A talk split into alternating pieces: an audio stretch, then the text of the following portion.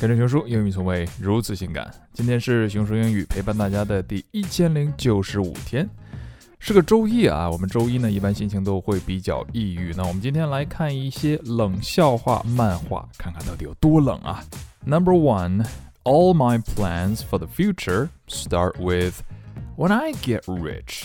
When I get rich, I'll eat 红烧肉 every day.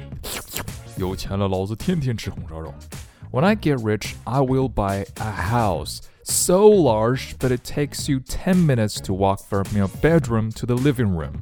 买个大房子啊，卧室在三环，厕所在五环啊，计划都已经计划好了，就差 money 钱了。Number two, smile and let the whole world wonder why. Number three, I got 99 problems and money could solve at least 73 of them. Yo, I got one less problem with more money. I got one less problem with more money. And number four, pros and cons of making food. Pros, food. Cons, making. That's why I order deliveries. 所以呢，熊叔都叫外卖。 注意到这里的 pros 和 cons 是来指好处和坏处，或者是赞成的意见或者反对的意见。Number five, take my advice. I don't use it anyway. 我的意见给你了，反正我用不着。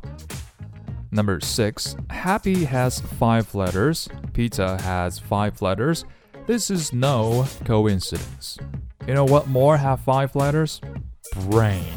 I hope you have one. Number seven, etc. equals end of thinking capacity. When you cannot think clearly, it is the end of your thinking capacity. 所以我晚上要吃五块红烧肉呢，还是六块红烧肉呢？Oh my god, this is the end of my thinking capacity. I cannot decide. Okay, how about eight?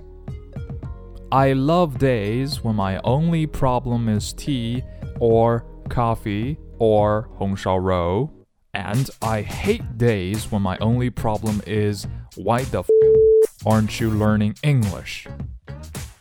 今日跟读金句 Number one, all my plans for the future start with when I get rich.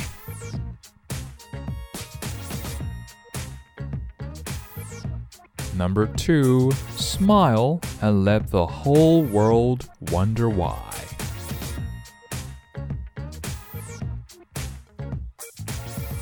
Number three, take my advice. I don't use it anyway. I don't use it anyway.